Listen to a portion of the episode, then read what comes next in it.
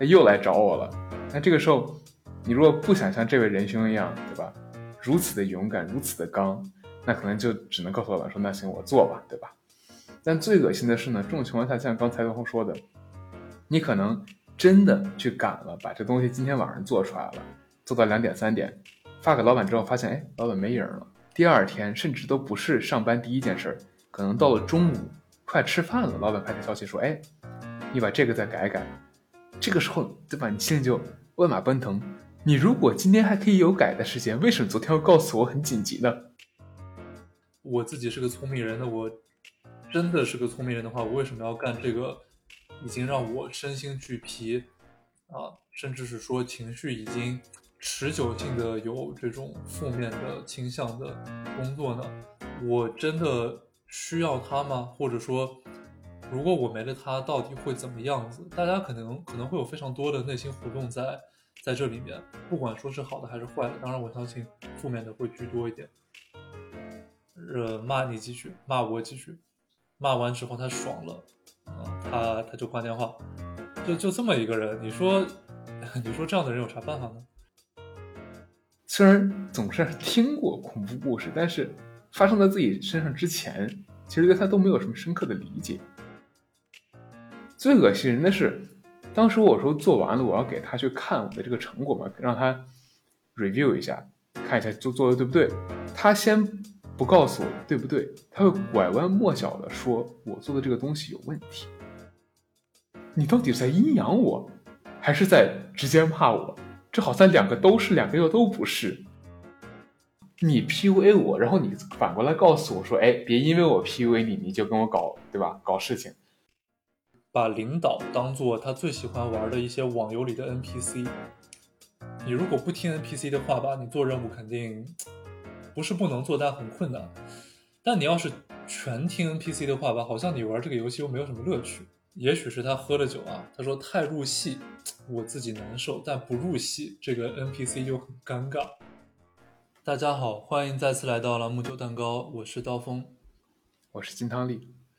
我刚才在跟金汤力说，我有一个朋友呢，啊，又是我有一个朋友系列啊，但这次真的是一个朋友，他呢跟我们很多人一样，是一个打工人，苦命的打工人。然后呢，就在不久之前，有一天他坐在北京的地铁上，一号线啊，最繁忙的、最拥挤的线路，突然在这个周五的晚上，他本来辛辛苦苦的加完班。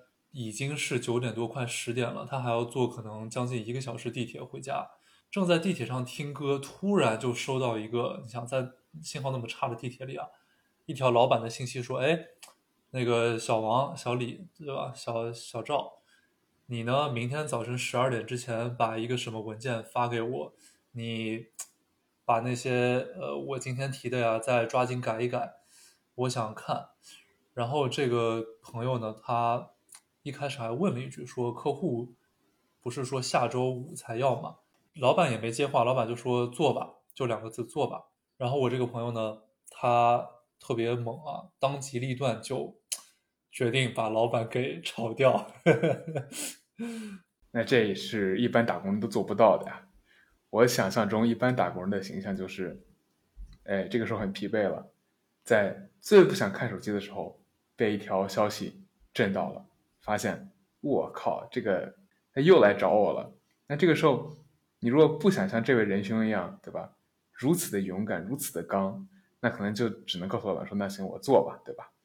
但最恶心的是呢，这种情况下，像刚才东风说的，你可能真的去赶了，把这东西今天晚上做出来了，做到两点三点，发给老板之后，发现哎，老板没影了。第二天甚至都不是上班第一件事儿，可能到了中午快吃饭了，老板发条消息说：“哎。”你把这个再改改，这个时候对吧？你心里就万马奔腾。你如果今天还可以有改的时间，为什么昨天要告诉我很紧急呢？我觉得这个问题很多人可能都经历过。然后呢，有些时候是交付时间上，大家会产生深深的质疑。然后随着这个质疑呢，以及愤怒，以及一些无奈，就会开始想：我做了这个事情真的有意义吗？这个老板他是叉叉吗？我自己是什么什么什么吗？因为如果我自己是个聪明人，那我真的是个聪明人的话，我为什么要干这个已经让我身心俱疲啊，甚至是说情绪已经持久性的有这种负面的倾向的工作呢？我真的需要它吗？或者说，如果我没了它，到底会怎么样子？大家可能可能会有非常多的内心活动在在这里面，不管说是好的还是坏的。当然，我相信负面的会居多一点。那我们今天就来稍微分享一下我们经历过的这种奇葩老板和奇葩 PUA 经历，好不好？毕竟我觉得这是一个我相信你也很想吐槽的内容。这个我之前已经多次在节目里明里暗里 吐吐槽过好多次了。特别巧的是，就在一天半两天前，我就这个拒绝职场 PUA，如何在职场中保护自己，发了一篇小红书。对于我这个小流量的号啊，阅览量瞬间上万，评论将近一百条，大家感同身受，啊，一时激起千层浪。我说了几条我在一家美国的投资银行受到这种言语上的 PUA，甚至是说精神上的一些，我觉得虐待可能有点夸张了。但是当时的老板呢，给我说的话呢，真的是。非常的不客气，我说不客气，那这个程度是非常轻的啊。他呢记不得我叫什么，我在那儿半年了，他经常把我名字跟一个另外一个人记混。他平时也不跟我们聊天，就是跟团队里的人说话，基本上就是有什么发个邮件，也不理你。唯一跟我们交流的时候，就是做错了东西，马上一个电话打到你那个公司配的台式，就是那个呃台式电话机那边。呃，骂你几句，骂我几句，骂完之后他爽了，啊，他他就挂电话，就就这么一个人，你说，你说这样的人有啥办法呢？你说这个人，他感觉他的行为模式就像个机器人，可是机器人一般记性都很好，他不会记不住人的名字呀。哎，你知道吗？说到机器人，他当时跟我讲过一句话，就是你就是个机器人，当然用英语说的啊，You are a machine。然后我就，我听到这句话，我。不知道应该作何感想。只见我对面的一个同事露出了无奈的微笑。当然，那个同事并不归我这个老板管啊。但是呢，他感受到了什么，微微一笑。只有当时刚出学校的我有点懵懂啊，不知道这意味着什么。是，感觉刚出学校的时候，大家真的还是虽然总是听过恐怖故事，但是发生在自己身上之前，其实对他都没有什么深刻的理解。嗯，我记得我当时第一份工作的时候，也有这么一个老板吧，但他还不是大老板，他只是一个经理。这个人讲道理有很大的问题，因为在美国工作，大家多多少少还是会言语上稍微客气一点嘛，因为不客气的话，说一些不太正确的话，有可能直接被，对吧？不管是公司还是这个人都可能直接被告，所以大家都稍微会比较小心。真的，真的，真的，真的，我觉得至少我们团队大家都很小心，因为。就怕哪天对吧，被哪个人捅个娄子啊！而且感觉一般这种罚的不轻吧，看情况，有些时候会被起诉。那如果是起诉的话，先不说这个起诉人能不能赢了，公司光律师费可能都得几十万、几百万、上千万。跟道德有关的东西，如果被发现了，如果发现是错的的话，甚至有可能会一罚罚个一个亿。之前有过。因为某些员工道德标准考试作弊了，好像只查出来了五十个人啊，被相关机构罚了一个亿。虽然呃，我好像当时也作弊了吧。但说回到这个老板身上，这个人呢，当时他也是跟我差不多时间入职那个公司，当然他是平行跳槽，从从隔壁四大跳过来的。先不说他在我的项目上有没有帮到我，which 他一点都没有帮到。最恶心人的是，当时我说做完了，我要给他去看我的这个成果嘛，让他 review 一下，看一下做做的对不对。他先不告诉我对不对，他会拐弯抹角的说我做的这个东西有问题。然后你知道他怎么说的吗？但如果是翻译过来的意思就是说，你刚才发给我这个东西是谁做的呀？是是是哪一个 idiot 哪个傻瓜能做出这个东西来？我发给你的当然是我做的，你这个话到底话里话外什么意思呢？这个阴阳怪气，还是说是直接直球硬刚？这就是我在想，你到底在阴阳我，还是在直接骂我？这好像两个都是，两个又都不是，而且他还会提出很多完全不合理的要求。正常情况下，A、B、C 就好了。他说：“哎，不行，即便按照公司标准、团队的这个工作习惯做 A、B、C 就行，但是我不行，我从对吧更牛逼的所来，我要你做 A、B、C、D、E、F、G。大老板都没说啥的，你在这儿，而且你知道最令人窒息的是，后来我按照他的标准做了。”做完给他上面的那层老板看的时候，老板说：“你做这干嘛？浪费时间的是吧？”哎，你就说这种中层令不令人头疼？嗯，我感觉啊，大家从上学时期到步入社会，都会有一个被大家喜欢说是被社会毒打的过程吧？那你说是这种毒打的过程，也许每个人都会有，但是形式千奇百怪。各种各样，我觉得不能说一定要经历这种特别扭曲的毒打才叫正确方式啊，也不是说，呃，这个人给了你极其大的压力，然后呢，以后你看到别的压力都觉得是毛毛细雨，那因此这个人他做的事情就是唯一或者说是最最佳的、最正确的事，那这个因果关系好像有点颠倒了。因为我觉得当时这件事情，我虽然肯定是学到的事儿了嘛。学到了说怎么样发现一个，尤其是中层老板，如果是大老板，我觉得他傻逼，那可能我还真没啥办法。但如果中层老板傻逼，那可能我还是有办法去绕过他做一些事情，或者说，如果他让我做什么我觉得离谱的事情，我至少可以多问问，多听听，然后让不止我一个人被他的这个离谱所震撼到。当大家都被他的离谱震撼到的时候。那他就是公司里唯一一个被人讨厌的人，就不是我了。我们呢，在想到这个话题的时候，因为基本上现在身边朋友都步入职场、步入社会了嘛，就算稍微小一点的这个呃朋友们，也是基本上都开始上班了，开始工作了。那大家在聊到，就是每次大家约饭啊，朋友们聚会，肯定。免不了说吐槽一下工作呀，说说换工作呀，或者说讲一讲未来前途发展呀。因为人活在这个世界上，能聊的话题有有什么嘛，对吧？这个比较大的话题不就是那么一些？我是最近听到一个这么一个说法啊，我觉得有一点道理。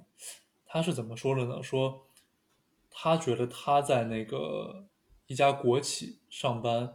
一开始他被那种国企的办公室政治搞得已经是人已经已经脑子不对了啊，他觉得神志已经错乱精神错乱。然后呢，他的做法是把领导当做他最喜欢玩的一些网游里的 NPC。然后呢，啊，他说这个 NPC 呢经常会跟他布置任务，并且给他传递信息。然后他 他作为一个。网游爱好者，他玩的游戏是什么呢？是那个《梦幻西游》，就是网易的王牌网游。我小时候也特别爱玩啊。对我也是。他现在还在玩，他玩了十几年了。你如果不听 NPC 的话吧，你做任务肯定不是不能做，但很困难。但你要是全听 NPC 的话吧，好像你玩这个游戏又没有什么乐趣。然后，而且大家玩游戏都不会按照 NPC 说的去做的，只会找最简单、最快方法做完。他就跟我说呢。也许是他喝了酒啊，他说太入戏，我自己难受，但不入戏，这个 NPC 又很尴尬，所以呢，我好照顾这个 NPC 啊。他说我努力在这个国企的政治游戏中找一个平衡点，呃，现在他基本上工作了有个五年多了吧，在在这个国企事业单位啊，都不是不是那个编制，觉得平衡基本找到了。现在每天真的就是传说中的喝喝茶，呃，看看报纸，然后打打那个网页游戏，可能每周或者每个月吧，每个月工作十个小时，然后就就这样。他这个做法适合所有人吗？他的心态其实非常躺平。大家说躺平到底是什么呢？躺平是就是放弃努力，放弃向上，放弃向前。但当你这个暂时性的放弃持续了三年、四年、五年，他都快六年了。可能就慢慢成了一个长久的人生状态了。你你成为了一种惯性。那我们知道有很多朋友是不愿意躺平的，大家还是想奋斗，对吧？大家想积极向上，想拼一拼。金汤力，你觉得有什么好的方式是能够让大家在职场里拒绝职场 PUA，更好的保护到自己，同时还能拼呢？这我觉得是一个很困难的平衡吧。我们不可能不遇到像刚才我们俩说的这些人物也好，事情也好。像刚才刀锋说的，我觉得最主要的还是一开始要学会如何保护自己吧。不管是说你想躺平也好，还是想，还是还想去做一些事情，你如果都无法。在这方站住脚，没有办法把自己保护好，没有办法不被别人所影响，那你可能不管是什么行业，不管是什么事情，都待不长久。那待不长久的一个事情，我觉得也没有办法做出什么事情吧。因为如果比如说进入一个新行业，你在头三个月被 PUA 到怀疑了人生，对吧？然后觉得哇我不行了，就这样吧，无所谓了。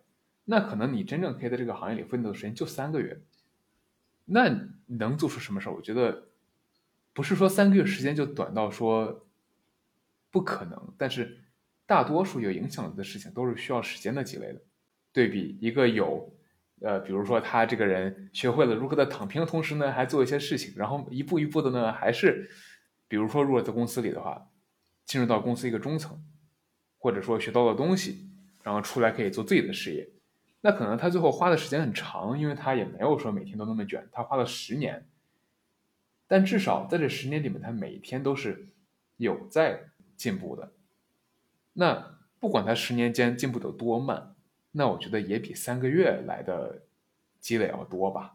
而且我觉得还有一个事情是，之前刀锋也跟我聊过，就是 Don't burn the bridge，不要把你跟别的，尤其在工作上面这种。工作关系的人的关系关系搞坏，而且你知道最搞笑的是，你知道这话谁第一个跟我说的吗？就那个 PUA 我那个中层领导。我我知道我当当时听到这话之后，我巨烦，就在说哦行啊，你 PUA 我，然后你反过来告诉我说，哎，别因为我 PUA 你，你就跟我搞对吧？搞事情，关系嗯，惊呆了。我我觉得，但他说这个话，我觉得是没错的。因为排除像他这种无可救药的傻逼吧，大多数人呢可能不真的。这个人后来在公司里他也待不下去了，他被后来被开了，你知道吗？哦，这么夸张？我感觉你说的这个情况，大家可能觉得极端啊，但实际上仔细想一想，职场里面金汤力说的这个情况其实是普遍现象，根本不是说是稀有现象、稀有物种。这样 SB 的人，这样有毒的人，他其实是职场中的一个类型。为什么说是一个类型？那之所以是类型，是因为他人数多呀。你如果一百个人里就两个人，哪来的类型，对不对？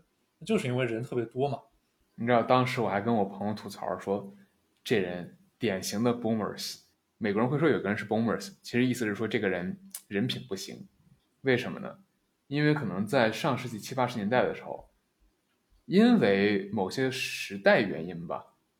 那个年代开始工作的人，他们都会觉得说：“哎，被 PUA 是正常的，被 PUA 是对的。”很奇怪，你知道吗？但因为他们那个年代过来是这样过来的，他们也会觉得说：“哎，那这样就是对的。那在工作中就应该这样，你不应该带有个人情绪。那我该 PUA 你就 PUA 你，你也别想太多。那这就是工作的一个常态。但是大家也都感受，不管是在中国还是美国，对吧？”我们年轻人应该奋起反抗，他这，他就不是一个应该成为常态的东西。那这些觉得它是常态，并且想要保持、想要让这种状态保持为常态的人，就很有毒。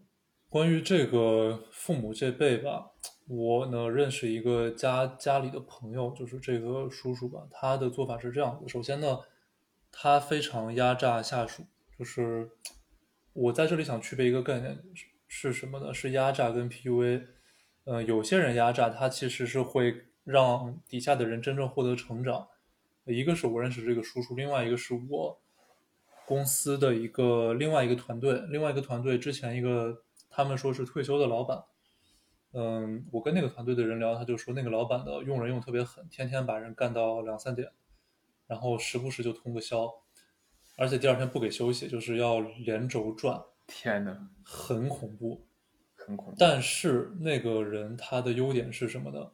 对于工作的反馈非常及时，而且是在提供 feedback 的时候，提供反馈的时候，并不以那种批判的语气去跟你讲话，他讲话是比较鼓励人的那种，有有什么问题就说什么问题，不会让你觉得很难受。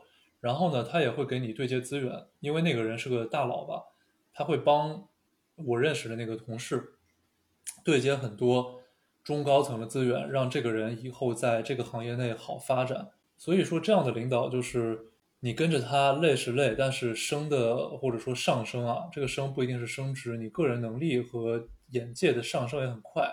然后我认识那个家庭的朋友，家里的朋友那个叔叔呢，呃，他是一个这个。呃，公司里的部门负责人吧，有这么两个小孩儿，就是入行没几年，跟着他干，两个人干了三年，三年都从应届生升到了部门的副经理这个职位，非常快，也确实很累。他说是，呃，有一个小孩好像是一个多礼拜就没回家，天天在办公室睡着。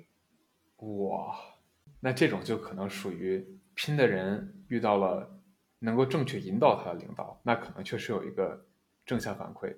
但是大多数情况，尤其是，对吧？现在大家为什么躺平呢？总是有原因的，总是大家多多少少都遇到了一些，哎，不是这样老板的老板。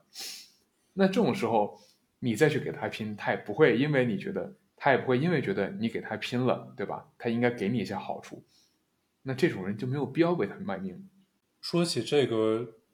东西啊，我自己的一个心得体会是什么呢？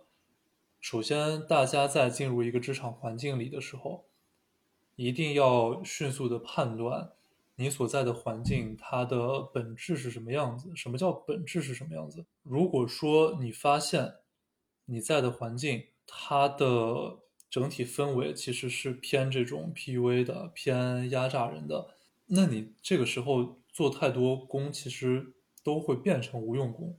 就这里不是说你做的事情能力有问题或者方向错误，那它就是在这环境里，就像一个一颗石子扔进大海一样，对吧？石石沉大海。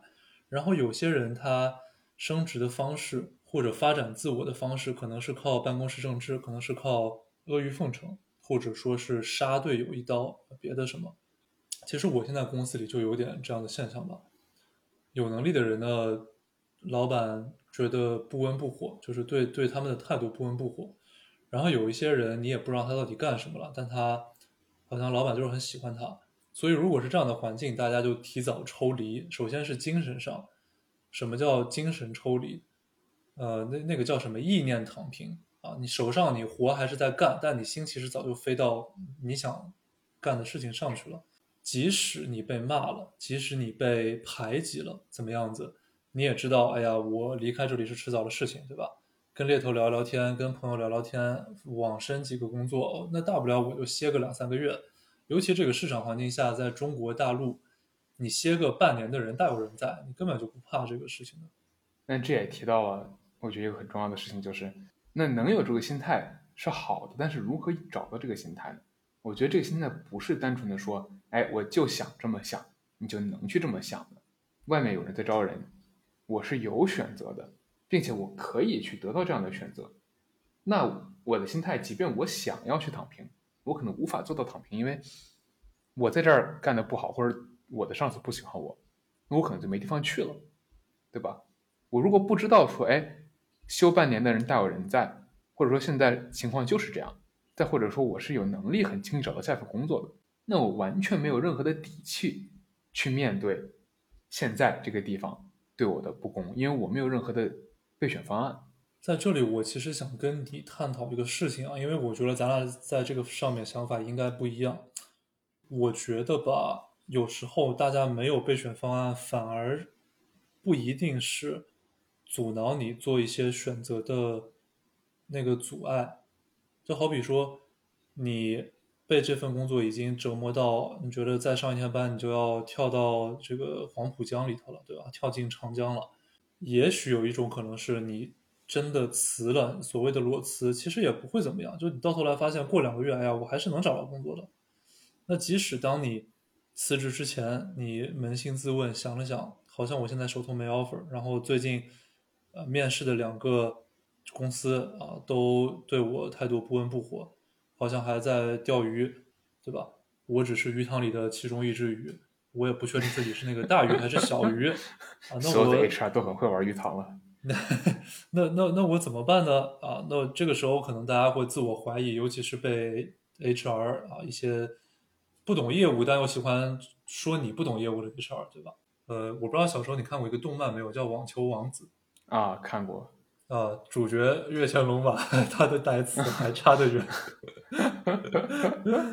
大家如果真的觉得自己还差得远啊，你如果自己都这样想自己了，那你活该找不到工作，对吧？因为不能怀疑自己啊，你在自我怀疑的状态下能干成啥事情呢？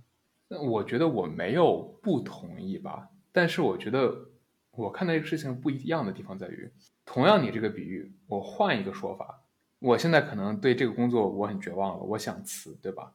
我也可以裸辞，但是裸辞之后有什么后果？打个比方，几种情况，第一种情况，我银行账户里有钱，至少能支撑我，呃，少说一一年吧，对吧？我可以有一年时间，不管是我去休息休息，我去继续找下一份工作，我有这个能力保证我的一年内之内有饭吃。那这个时候，可能我确实辞职的时候，我不用想太多，不用想说，哎，我会不会短期内找到下一份工作？因为我在短中期我有办法支撑自己。那这个时候，我的底气，我的备选方案不是说下一份工作，而是我知道，不管是我自己的银行账户也好，我的朋友、我的家人也好，在我的这个。自己的生态体系里面，我是有别的方案来支撑自己的，这也是一种备选方案。那再比如说，银行账户里可能就只剩两个月的钱了，但是因为我之前跟 HR 打好关系了，我知道说，哎，现在招人招的很火，我即便现在裸辞，我有很大概率在两个月之内能找到工作，即便两个月找不到，可能三个月、四个月也能找到，这个对我来说不是最可怕的事情。那可能这个时候我也可以裸辞。对吧？因为我知道这个市场的行情在给我托底，但如果两者都没有，比如说我知道自己的银行账户里面钱不多了，或者我压根不知道我有多少钱，对吧？这其实是个很可怕的事情。如果都不知道自己有多少钱，很可怕，并且最可怕的还不是在于我不知道自己有多少钱，可能我知道自己有多少钱，我不知道我自己花多少，哦，对吧？因为我觉得这其实是一个其实还蛮常见的事情，就是可能赚的钱不少，但你永远不知道自己在花多少钱。你只能看到说银行账户里面钱没有变得很多，那这个时候你可能觉得银行账户里钱剩的不少，但你如果不知道自己花多少钱，你可能觉得说能撑三个月钱，只能撑一个月，那这个时候你如果裸辞，最后的下场是非常非常可怕的。如果大家对于理财就是个人基本的理财这个事情实在是觉得很困难的话，可以听一下我们的上上期节目啊，在上上期节目里也是比较详细的说了一些呃我们亲身试验出了有效的存钱还有理财的方式。那么接着金汤力的这个话说，他还会有一点什么可怕的地方呢？就是在职场的 PUA 里，你被呃被一些 SB 的同事或者上司打压了，但正因为你个人不是那么良好的消费习惯，你真的想裸辞的时候，发现，哎呦，我看了一圈啊，我这个银行卡仔细梳理，发现就两百块钱了。我明明年薪百万，为什么到头来我账户里就两百块钱？我都干干嘛了，对吧？然后你就发现呀，你天天点外卖点的都是这个什么法餐、米其林啊，米其林，或者说今天我不不是今天，就是你作为一个这个这叫什么呃新时代的京城大少啊，或者说是上海滩都市丽人，你给自己悄悄的定了一个。呃，立了一个 flag，说是我这半年里面，哎，对，消费指标，我要把京京城或者魔都方圆二十五公里内，就是五十里地，所有米其林全吃一遍。在北京可能挺容易，毕竟一共就没几家。然后呢，吃了吃到一家好吃的，可能你就觉得。你光他吃他一次啊，不足以彰显他的水平，因为我得二刷，我还得 三刷。然后你想，既然人家都米其林了，你光吃他两道菜合适吗？不合适。你外卖那不得换着花样点啊？今天点这个，明天点那个，后天点那个。那这样到时候你一年到头啊，在质疑为什么自己只有两百块钱存款的时候，你翻了一下外卖软件，发现。天天点外卖都是几百几百几百的点，然后一天点个两三顿，加班加的不爽了，你再干一顿夜宵，那可能一边躺在床上，你又买点面膜，买点化妆品、护肤品，啊，买两件衣服，买双鞋，买个这个那个的，大家自己算吧。这肯定属于不良消费习惯了。但说实话，单纯只是有不良消费习惯，并不会怎么样。可怕就可怕在，如果你有不良消费习惯，而且还认不清，说你觉得你生活被困在哪儿了，那可能这就是原因了。因为比如说，我想在工作上有自由，那大家工作是为了啥呢？大多数人工作就是为了钱嘛。我觉得极少数人工作是为了追求，那即便是为了追求，那也得有钱呀，对不对？尤其是如果有追求的话，因为大多数工作带给带不给你这个追求，你想去追求的时候，你可能得放弃钱的部分，那钱又回来了，对吧？钱还是这个最能够限制住我们的地方。但如果我们因为钱被限制，又没有良好的消费习惯或者存钱习惯，没有给自己营造出这种可以给自己带来自由的环境，自由哪来呢？自由不是说来就来，也不是自由不是打口号来的呀。你说了这个，我正好认识一个朋友吧，他在的他在的公司最近真的是风雨飘摇呀。但是吧，我就跟他说，我说哥，你为啥不直接辞职，对吧？你你这个能力，包括你的经验水平，应该不会说是。发愁找工作啊，那可能你一下找到一个特别心仪的，会稍微吃力一点，因为现在市场不好。你去搞一个差不多的还是可以的。结果他跟我说什么？他说：“兄弟，哥现在背着房贷，然后呢，我开始画面感了。对，他说哥现在背着房贷，然后呢，我其实结婚刚花了多少多少钱，我现在兜里面确实没几个子儿。你让我直接辞了啊，就是他他年龄不小了。”他说：“你让我现在再回头跟爸妈要钱，还是让我老婆就是每天在我旁边说我这个不说我这个那个的，对吧？他都都受不了，也不想受，所以呢，他选择继续在这个公司继续受啊，继续受罪。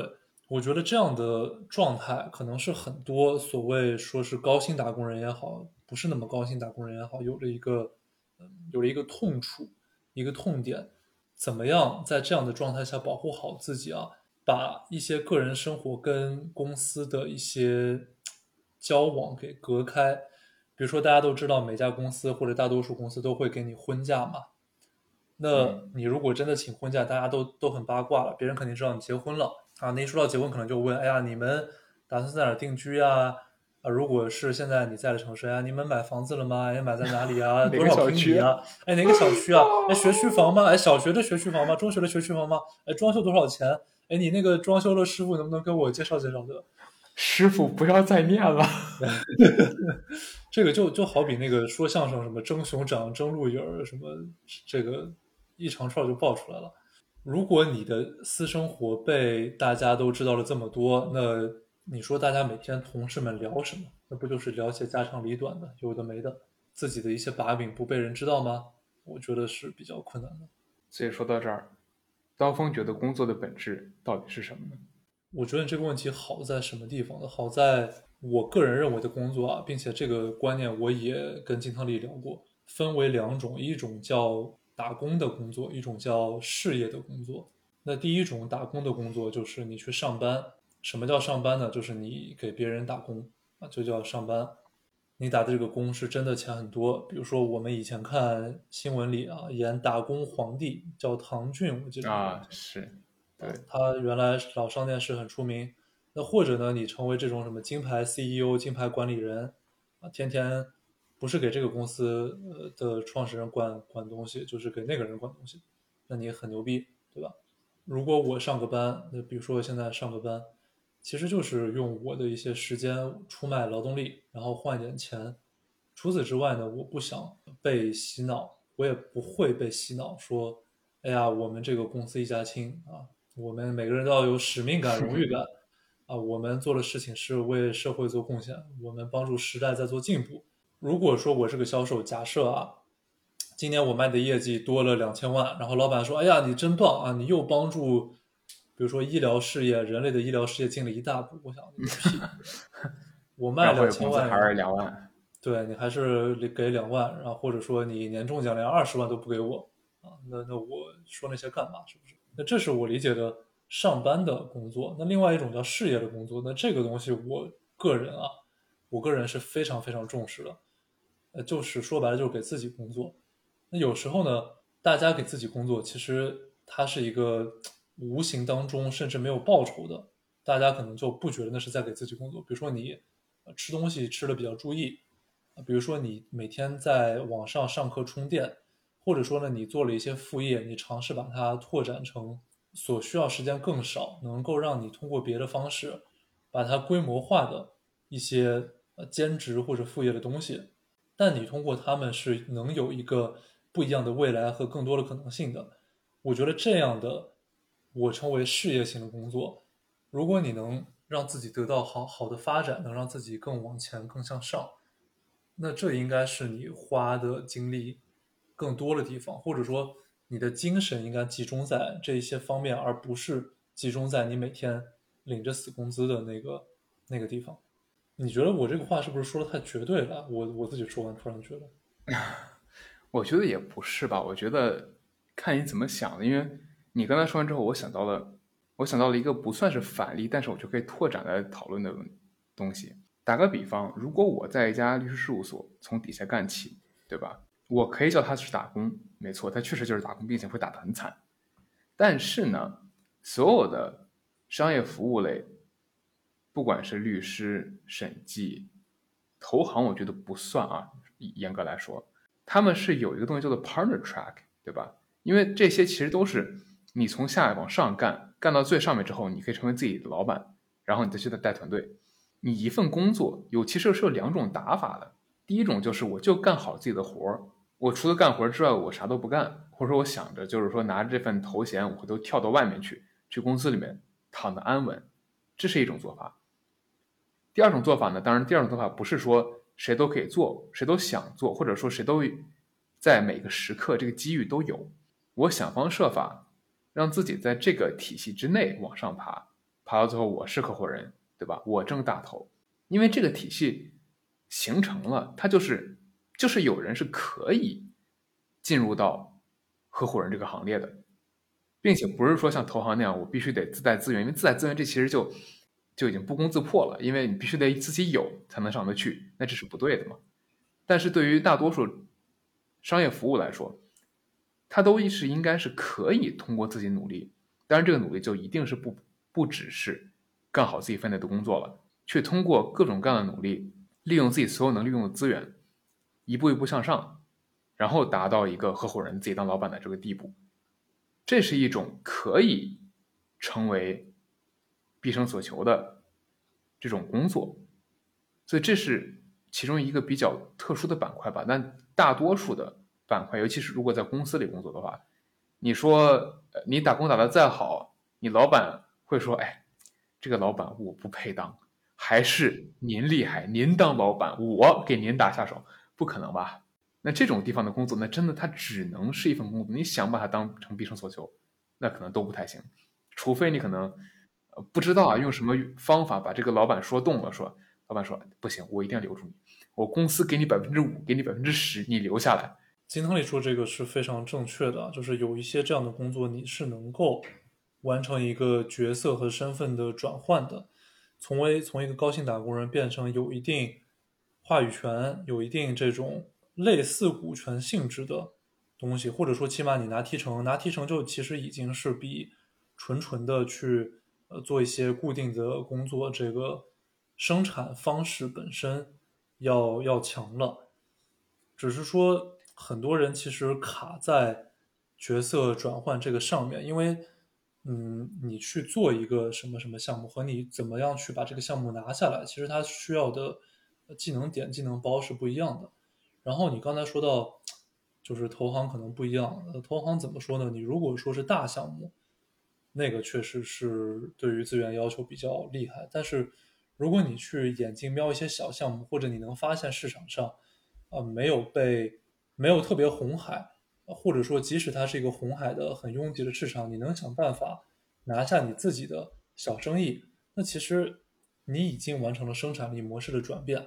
那你如果你有这样的心思和不停的去琢磨怎么做，我们相信有一天你会做到的。那这也就是在你本来的原本的那个职场里，怎么保护自己的最好的方式之一，就是当老板跟你说威胁你，或者说明里暗里的挤兑你、阴阳你，对吧？怪气，你知道自己可以干什么，你知道自己能干什么，你就不会再害怕了。今天很开心能跟大家聊非常多关于怎么样拒绝职场 PUA，在一个职业环境中如何保护自己，这样非常普世、非常实用，也非常我相信是深入人心的一个主题啊。那今天的节目暂时就到这里了，希望大家继续支持我们，在苹果播客、Apple Podcast、小宇宙 APP、喜马拉雅 FM 以及三十六氪财经 APP 的音频频道。收听我们的节目，并且在我们的节目下方分享大家的一些所见所想，同时呢，呃，对我们的节目进行订阅和点赞。那今天的节目就到这儿了，我是金汤力，我是刀锋，我们下期再见，拜拜。